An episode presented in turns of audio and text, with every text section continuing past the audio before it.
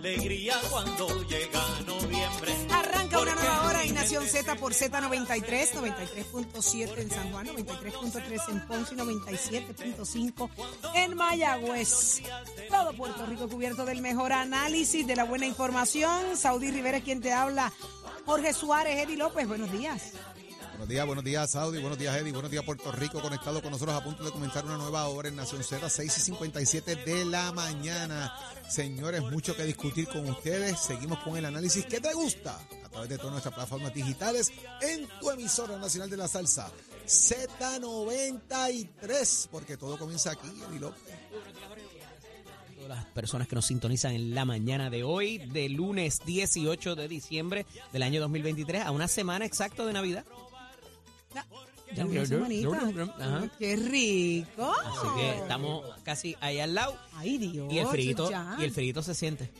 Se está sintiendo. ¿Te consiguieron el, el cardenalito? ¿Nunca te la pusieron? Nunca, el el cardenalito. ¿verdad? No, Él la está buscando no todavía. buscado, Chero. Pero hace, hace frito, así que. Achero, levántate que el despertador te está velando y te agarra el tapón. Saúl Rivera. Mira, eh, Saudi está breaking en varias eh, Plataformas. plataformas. Desde ayer en la noche se cancelaron varios vuelos en el aeropuerto de Fort Lauderdale, precisamente por una amenaza de bomba. Y evacuaron pues, el Terminal 1 de dicho aeropuerto. Eh, se formó un medio caos allí porque la gente no sabía lo que estaba pasando con la cancelación de los vuelos, pero se cerró incluso hasta el área de la pista para que las- los agentes eh, federales pudiesen hacer la investigación. Hay una persona aparentemente en custodia a raíz de eso. Así que pasó desde ayer de madrugada y toda esta cosa estando Me asustaste porque cuando Wow. dijiste se formó un pequeño caos, pensaba que iba a decir Sí, otra cosa. Sí, iba a decir que se formó un, Un pequeño de- dero, pero fue un caos. Eso mismo. Ya Chero tenía la mano en el botón. Sí. Pues vamos a, a- de inmediato a la línea telefónica porque ahí está con nosotros Terestela González, eh, candidata a la alcaldía de San Juan por el Partido Popular Democrático, ya oficialmente eh, radicó su candidatura. Así que muy buenos días, Terestela. Buenos días, licenciada, bienvenida. Muy buenos días a todos y, y la verdad es que sí, el frío ya se siente, ya se siente en los aires navideños. Difícil quitarse, difícil quitarse la sabanita. Así Mm, mismo, así está bien mismo, difícil. Pero aquí estamos contentos después de un día eh, muy muy emotivo y, y feliz de haber dado este paso de correr para, para la alcaldía de San Juan y sobre todo contar ya con un equipo en la legislatura municipal y en el Senado y en la Cámara de Representantes. Así que muy contenta, muy contenta. San Juan merece más. ¿Qué es lo que merece San Juan, eh, licenciada? Pues la verdad es que una visión de país, una visión de ciudad, una visión de, de ciudad capital eh, de las Américas. Cuando yo hablo que San Juan se merece más, estamos eh, conformándonos con lo y así- diciendo que es obra lo que es responsabilidad de un alcalde. Yo creo que es importante el asfaltar las calles, yo creo que es importante la limpieza, el recogido de basura, la iluminación, eh, pero tenemos que construir una ciudad pensada en la infraestructura, tenemos muchas zonas empobrecidas, zonas pobres cercanas a la zona de mayor afluencia, afluencia eh, económica en la ciudad, como en la zona turística.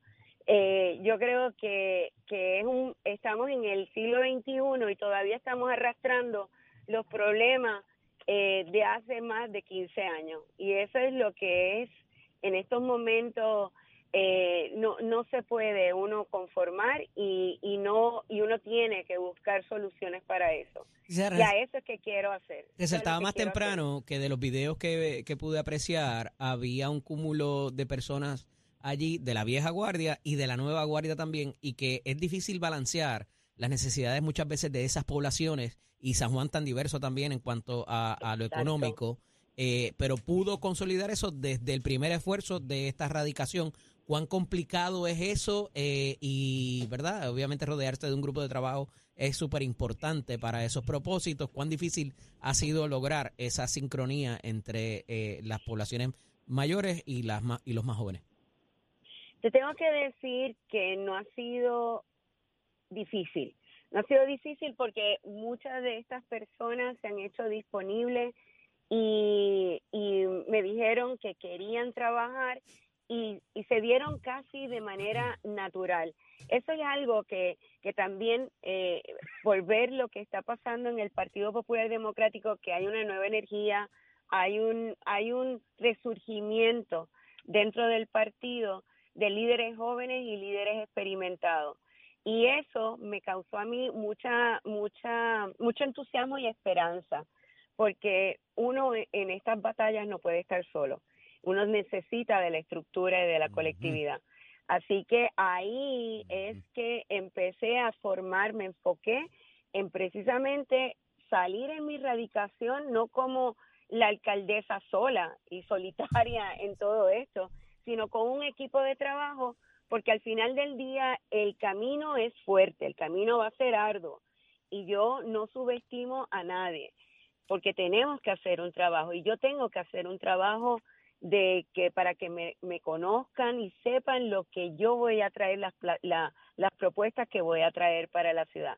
Pero con un equipo, el camino se hace mucho más fácil. Usted acaba de mencionar que hace falta tener el respaldo de la colectividad, eh, entre otras cosas, para, para, para llegar a la alcaldía. Una colectividad fuerte. El presidente del Partido Popular sale en su defensa fuerte en la erradicación de. Miguel Romero, incluso hasta sacó del partido a, a José Ronaldo Jarabo, prácticamente. ¿Cómo tuvo esa reacción de Jesús Manuel Ortiz? Yo tengo que decir que tenemos un presidente con unas características que son las que uno busca en un líder. Es una persona determinada, es una persona que no le tembló la mano para tomar decisiones, eh, es una persona eh, muy afable, muy estructurada y, y desde un principio que yo conversé con él, eh, me dio su respaldo y no solamente me dio su respaldo hablado, sino que lo sentí eh, en las acciones que tomó y, mm, y la verdad es que eh, me siento muy contenta porque siento que, que ha, ha, ha tomado el partido en un momento bien difícil y, y se está viendo esa renovación. Errores previos de candidatos a la alcaldía de San Juan por el Partido Popular que no se deben volver a cometer. no podemos alejarnos de la ciudadanía, no podemos alejarnos de las necesidades de, de los sanjuaneros, no podemos alejarnos de lo que es nuestra responsabilidad, eh, que es precisamente atender esas necesidades básicas y las necesidades más profundas de nuestra ciudadanía. Eh, yo creo que es importante eh, mantener, y, y esto es lo, que yo resalto de los líderes que hemos tenido eh, en, la, en la alcaldía por el Partido Popular, es la visión y la humanidad. Y que seamos, que seamos este, no solamente empáticos, sino que, que seamos visionarios, que, que logremos mirar una ciudad mejor habitable, una ciudad más segura, una ciudad de desarrollo económico. Eh, y sabes que yo no, yo voy a traer propuestas que van a estar atadas a las organizaciones que actualmente están haciendo trabajo social y económico en la ciudad. Eh, yo no voy a traer cosas que son como inventando la rueda. Yo no voy a inventar la rueda, yo voy a traer las mejores prácticas. Y, y hablo de mirar afuera de la ciudad de San Juan, porque nos hemos mirado a nosotros mismos y nos hemos comparado con nosotros mismos. Y ayer mismo mencioné que no tenemos que ir muy lejos para mirar modelos que han funcionado. Un ejemplo es Caguas. Caguas tiene toda una red de museos, de galerías, de interconexión dentro de la ciudad, que eso es lo que San Juan ha perdido. Y San Juan ha perdido eh, esa visión de darle plataforma al sector artístico cultural en espacios como Puerta de Tierra, espacios como el Río Piedra. Eh, lo que ha surgido en los últimos años, como la calle Serra, como la misma calle Loíza, ha sido espontáneo, ha sido orgánico, han sido estos sectores jóvenes em, em, emprendedores que, que han dicho, mira, yo quiero hacer mi negocio, pero ahora mismo están sufriendo eh, ese acoso y represión que ha traído el Código de Orden Público y se están viendo afectados. Y lo que vamos a empezar a ver es, mira, me voy a ir de San Juan porque aquí yo no puedo hacer negocio y me voy a ir a otra ciudad eh, en Puerto Rico. Así que tenemos que ser justos, tenemos que hacer un justo balance entre los residentes y los comercios, pero no podemos abandonar el desarrollo económico de una ciudad. Estela, muchísimas gracias por haber estado con nosotros en la mañana de hoy acá en Nación Z. Muchas gracias por la oportunidad. Mucho Un éxito abrazo a todos y feliz Navidad para Igual todos. para Igual. usted y su familia. Terestela González, candidata a la alcaldía de San Juan, la escuchaste aquí en Nación Z, donde también vas a estar escuchando a José Cheito Rivera, representante por el Partido Popular Democrático. Muy buenos días. Buenos días, Saudi. Hoy lo dije bien, Eh, Saudi. Muy bien, muy bien. muy bien. Buenos días, Saudi. Buenos días Jorge. Buenos días a él y a todo el público. Señor de la nosotros. Señor de las cinco Décadas. décadas. Quiero- se está, escuchando retroalimentación directa. Pero no- Usted tiene, usted tiene el, volumen ¿usted tiene bajito. El volumen bajito. No, lo explico ahora. Es que los tenían en speaker. Ah, con razón. Mire, Que cuando yo, yo, cuando uno llega a yo los 50, veía... esas cosas pasan. Escucha para No, allá. cuando yo era cuando yo era niño, yo decía, ay, ese señor mayor de 50 años, qué equivocado yo estaba, ¿verdad? Yo no me he dado cuenta. Uno, uno se equivoca de niño. ¿Cómo están? Muy bien, ¿y usted? Cuéntenos, ¿cómo está la situación? Aquí estamos listos para comenzar una nueva semana. Yo no paro de trabajar, hoy tenemos muchas visitas que hacer, eh, dejar todo listo antes del receso de Navidad para cuando lleguemos en enero retomar inmediatamente el trabajo no solamente legislativo, sino de, de, de contacto con las comunidades del distrito y verdad dejando todo dejando todo listo durante esta semana. ¿Por qué Jesús Manuel sí, Zaragoza no? Jesús Manuel es una persona eh, que ha logrado eh, lo que no se lograba en el Partido Popular hace mucho tiempo. Y es que una, eh, no, no puedo decir en su totalidad, ¿verdad? Pero una gran parte del Partido Popular, eh, una, una, una masa grande del Partido Popular, que yo debo estimar en más de un ochenta y pico de por ciento, casi 90 por ciento, está enfocada en una sola cosa, y es en volver a ganar las elecciones.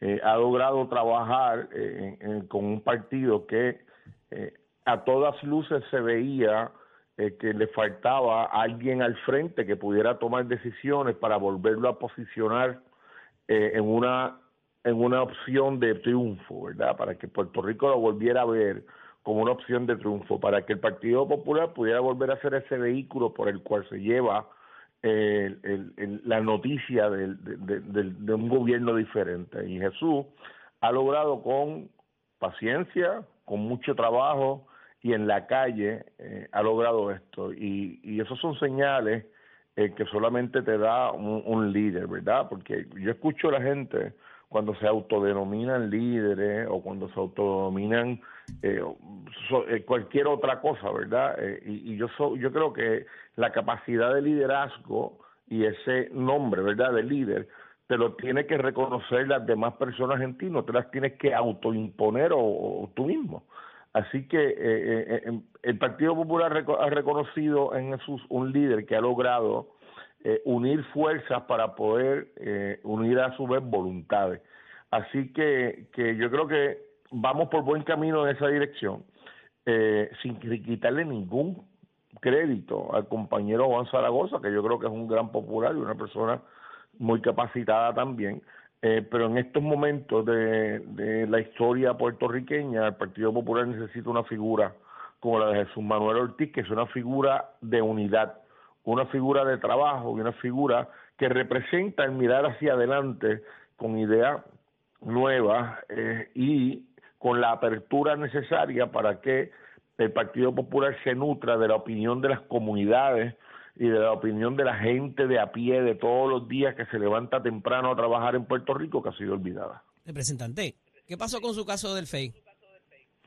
Bueno, hoy es 18, mañana 19 se cumplen los 90 días que pidió el panel de, que tiene el panel de fiscal especial independiente por ley para eh, someter un para terminar su investigación y someter un caso, podría bien venir hoy o mañana y pedir 90 días más, o podría no someter un caso, podría someter, pero hasta el día de hoy lo único que sabemos es que nos cambiaron los fiscales hace cinco días, eh, que el, el fiscal Emilio Aril lo sustituyeron y dejaron a la fiscal Angulo Cuadrado, que venía de la oficina de William Villafañe, eh, senador del PNP, la dejaron frente al caso y también añadieron como segunda fiscal a la licenciada eh, Zulma Fuster. Fuera de eso, no tenemos ningún otro conocimiento. Ok. No ha habido notificación ni no- nada. Ninguna, ninguna, ni- bueno, no había notificación y como es costumbre del panel, eh, no hay ninguna comunicación directa o, o no o indirecta ni conmigo eh, ni con mi representación legal. O sea que si van a- si ellos fueran a someter un caso, van a someter un caso mediante una declaración jurada con eh, eh, escuchando solamente, ¿verdad? El, el- el- el lado que está sometiendo esa declaración.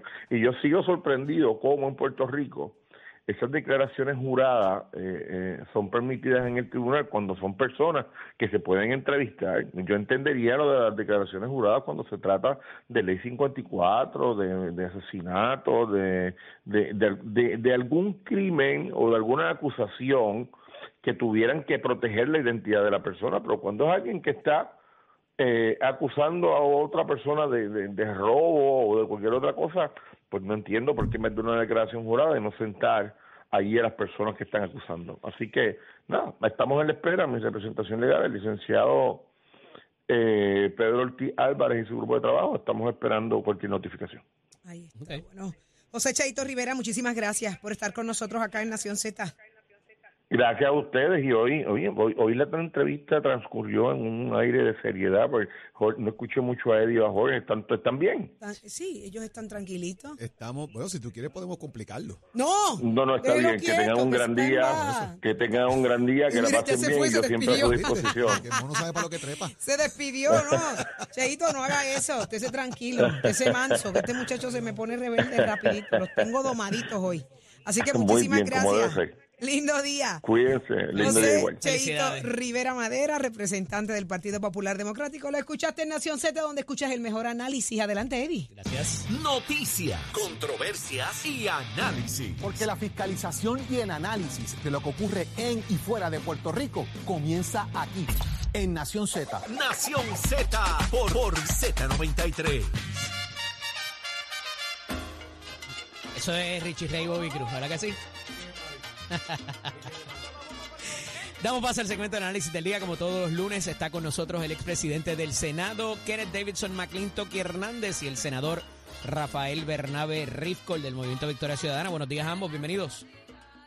Buenos días, buenos días a ustedes dos y a todas las personas. Perdóname, eh, ¿qué tú decías, Kenneth? Richie Rey y Bobby Cruz, eso de los tiempos míos. De yo era. No te, no te tires al medio tú mismo. de todos los tiempos, el Bobby Cruz de todos los tiempos. Así es, así es, eso trasciende, trasciende generaciones, eh, estoy de acuerdo. Miren, eh, tenemos el asunto reiterado, yo creo que habíamos hablado un poquito de esto, pero se complica porque ya el término plazo eh, trasciende lo que fue la semana pasada, el viernes pasado me parece que era, para que la Junta se exprese en términos de lo que es el- la- el- los dineros para la Comisión Estatal de Elecciones, eh, no para pagar empleados, no para pagar vehículos, no para pagar edificios, sino para correr el proceso primarista que ya el ciclo comenzó con el recogido de, endoros- de endosos y todo lo demás, así también como lo que tiene que ver con la mecanización de los procesos de escrutinio. Eh, ¿Qué debe pasar aquí? ¿Cómo le creamos la crisis a la Junta de Supervisión Fiscal para que esto eh, proceda? Eh, Kenneth, comienzo contigo en la mañana de hoy. Pues mira, yo creo que la Junta debería ayudar a crear la crisis ellos mismos. ¿Por qué es que la Comisión Estatal de Elecciones está dependiendo exclusivamente de esta aprobación de fondos? ¿Por qué eh, tú vas al Choliseo todos los fines de semana a distintos conciertos, tienes que buscar el parking a 20 pesos en la calle, tienes que estar eh, estacionándote ilegalmente en la calle este y no puedes utilizar el parking de la Comisión Estatal de Elecciones que tiene como 400 espacios disponibles y la comisión no está haciendo nada para alquilar sus espacios para llenar ese vacío que existe semanalmente de estacionamiento eh, para la, los asistentes de la Comisión Estatal de Elecciones. Porque es que en todos estos años que han tenido las máquinas de escrutinio, nunca han utilizado esas máquinas, nunca han alquilado esas máquinas para que instituciones que tienen necesidad de llevar a cabo votaciones rápidamente puedan utilizarlas. Porque el Colegio de Abogados, por ejemplo, eh, tenía que estar celebrando votaciones todo el día este, sin que se conocieran los resultados, eh, porque lo tenían que hacer manualmente cuando podían haber al- alquilado la, las máquinas de votación y escrutinio de la Comisión Estatal de Elecciones. Así que en ese sentido, la Comisión ha hecho muy poco para identificar eh, fuentes de fondos que no cubren la totalidad del problema, pero que podrían ayudar a, a recaudar parte de los fondos que necesitan, que le están pidiendo ahora a la Junta de Supervisión Fiscal. Ciertamente apoyo que la Junta de Supervisión Fiscal apruebe el uso de los fondos. Claro. Eh, ciertamente favorezco que se utilicen las máquinas no tan solo para las elecciones, sino para las primarias locales y para las primarias nacionales. Senador, Imagínate que haya, que haya una primaria republicana y que haya que esperar seis o ocho, ocho horas para los resultados. para los resultados, como a, pa- a palito, como era antes, ciertamente. Senador Bernabe, ¿cómo le explicamos a un marciano que están eh, concentrando esfuerzos para una reforma, un alivio contributivo de un solo año versus, el, versus financiar el proceso democrático que en otras naciones pudiera crear desestabilidad y hasta eventos de sangre? Sí, voy a contestarte la pregunta porque creo que es un aspecto bien importante, pero empiezo por, por señalar, ¿verdad?, que habla muy mal de la Junta de Control Fiscal lo que está sucediendo, porque por lo que vi en el reportaje de hoy, lo que la Comisión Estatal de Elecciones está solicitando en este momento son 16 millones de dólares. 16 millones de dólares en un presupuesto de 12 mil millones de dólares Es que nada. tiene Puerto Rico, más o menos, es una cantidad bastante pequeña. Se gasta mucho más en actividades auspiciadas por el municipio de San Juan de todo tipo. Como por que ejemplo, ¿qué? 16 millones. Entonces, como por ejemplo, asfaltar tres calles en Puerto Rico, este, cuesta esa cantidad, o sea, este, es un gasto Pero realmente. eso hace falta, 16 senador. Hay mucha gente que, está eh, contenta con eso, que se ha faltado la calle. Ah, no, no, yo estoy- es que yo, que yo creo que está muy bien. Lo que estoy diciendo Ujú. es que aquí estamos hablando de que la Junta de Control Fiscal no, no es capaz de procesar y de aprobar una solicitud de 16 millones de dólares que cualquier municipio grande de Puerto Rico puede procesar con relativa eficiencia. Claro. O sea, yo lo que estoy diciendo es que la Junta de Control Fiscal, que se presenta como el ente que va a establecer eficiencia, que va a establecer agilidad, que va a establecer responsabilidad fiscal, no es capaz de procesar a tiempo una solicitud no de 60, de 100, de 200 millones de dólares, sino de 16 millones de dólares para lo que tú señalas, que es un proceso tan fundamental como el proceso electoral. Si yo he dicho muchas veces, si, si hay algo en que no tenemos que ahorrar, es precisamente en el proceso democrático. La democracia cuesta, las dictaduras son baratas, tú tienes una persona que decide todo y no tienes que gastar dinero en procesos electorales. La democracia cuesta y hay que hacer esa inversión para que el proceso marche.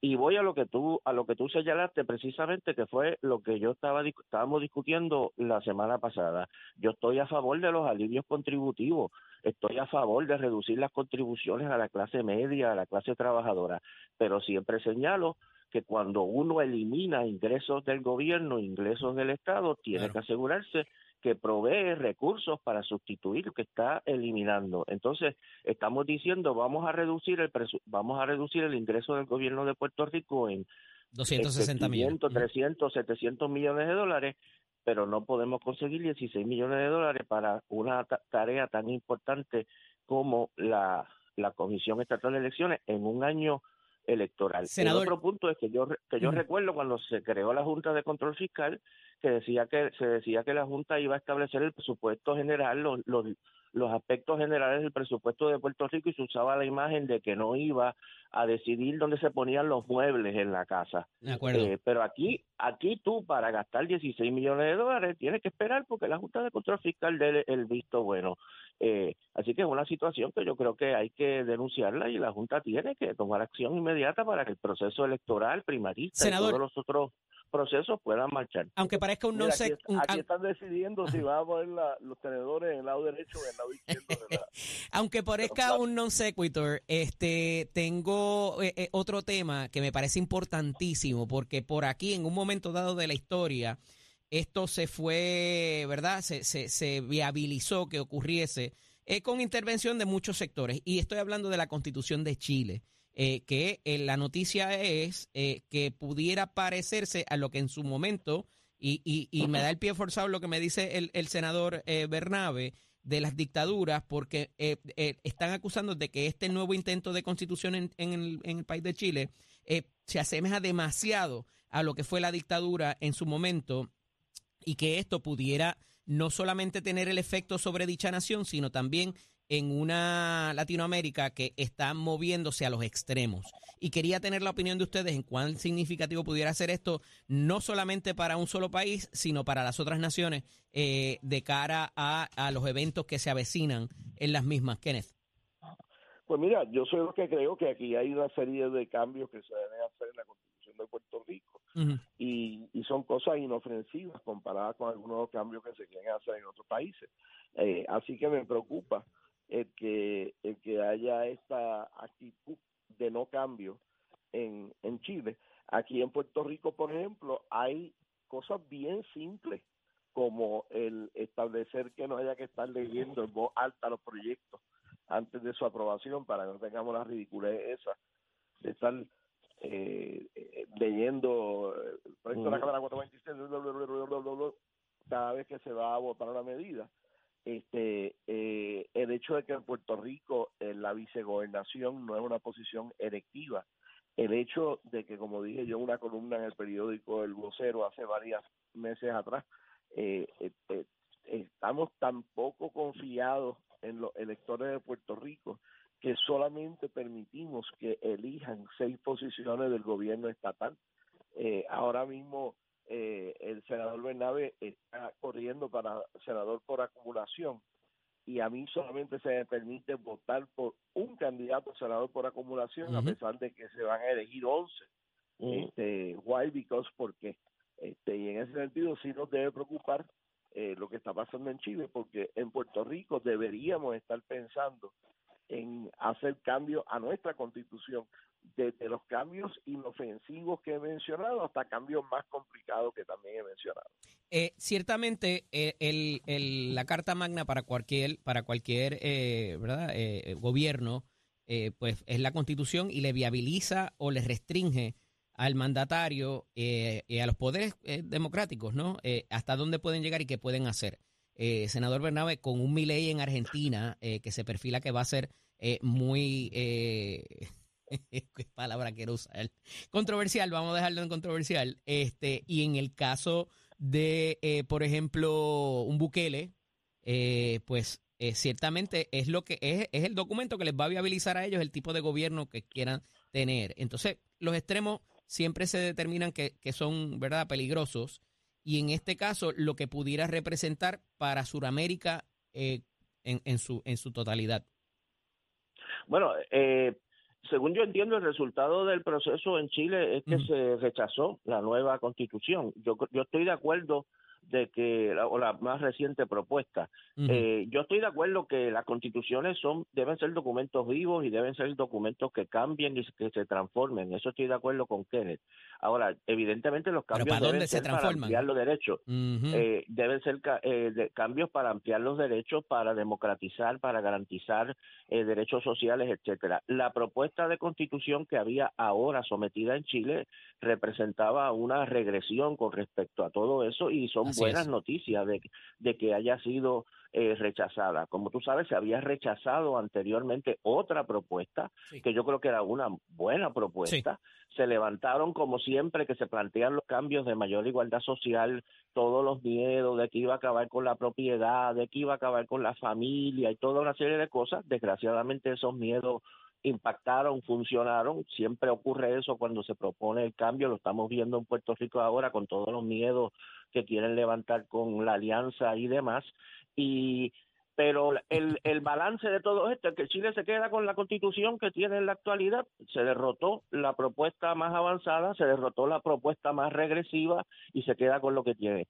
Yo creo que lo más interesante de lo que ha ocurrido con el gobierno de Milei en los primeros días es que es un gobierno que se presentó como un gobierno que defiende la libertad y lo primero que ha empezado a hacer ha sido precisamente a limitar la libertad, a limitar los el derecho de protesta en las calles, a advertir que no se puede eh, organizar piquetes, que no se puede organizar marchas, que no se puede organizar protestas, que se van a sufrir las consecuencias de las protestas porque saben que las medidas que ya están implementando de despidos de empleados públicos, de paralización de obras públicas, de eliminación de control de precios y por lo tanto aumento de los precios que tiene que eh, pagar la gente, etcétera, todas estas medidas entre comillas de libre mercado que van a afectar muy negativamente a la gente, van a- van a, provocar van a provocar el rechazo de Radical la gente, y la va a Ujú. y ya y ya para para imponer la libertad van a acabar con la libertad porque tienen Me que privar a la gente del derecho a, a protestar. Me tengo que Así ir agradecido de eh, ambos que pudieran estar con nosotros en la mañana de Tendremos hoy. que defender la libertad en contra de los libertarios. Siempre.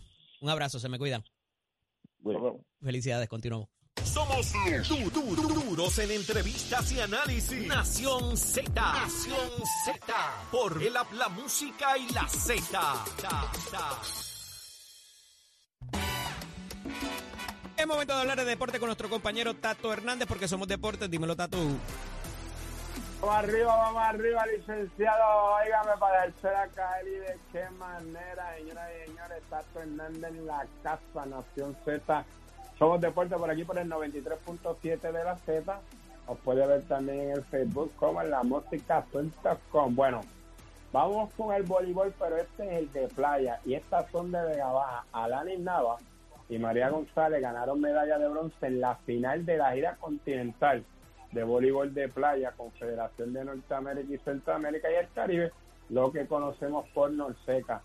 La dupla venció cómodamente a las costarricenses Valentina Molina y Tiana Quesada en el mínimo de dos parciales 21-6, 21-10 durante el partido por el tercer lugar del torneo que se estuvo celebrando en Santo Domingo en la playa de Juan Dolio, República Dominicana. Cabe señalar que Navas y González llegaron a luchar el bronce después de perder en la semifinal ante las que se dieron campeonas, las americanas Megan Croft y Teren Cannon. Así que las de nosotros hicieron muy buen papel. Tan reciente el pasado fin de semana también estuvieron participando en uno de estos juegos y se la dejaron caer y de qué manera. De esta forma, Navas y González tienen una exitosa temporada en el 2023, en la que ganaron cuatro paradas de este circuito de la gira Seca, una medalla de oro en los Juegos Centroamericanos y del Caribe en San Salvador y además terminaron en la séptima posición de los Juegos Centroamericanos, de los Juegos Panamericanos, debí decir, en Santiago 2023. Así que, óigame, tuvieron su primera puntuación en un campeonato del mundo. Así que estas dos jovencitas, siempre y cuando, y le pido a todo Padre Todopoderoso, que el Comité Olímpico me las siga ayudando y apoyando, porque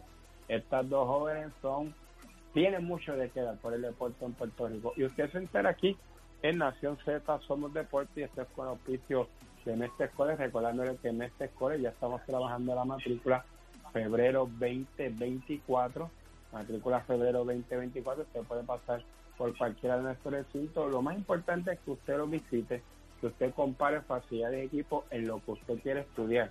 Aquí no hay maquillaje, aquí no hay estudios este, preparados para eso, no. Aquí usted va a entrar en el taller de lo que es hojalatería, de lo que es mecánica, de lo que es refrigeración, de lo que es soldadura, en vivo y a todo color. Recordándole porque Mestre Escoles construye tu futuro, 787-238-9494, que tengan buen día. Achero, vivieron Esto es Puerto Rico. Agarra el cuatro y el güiro. Y esta es Z93, la emisora de la salsa.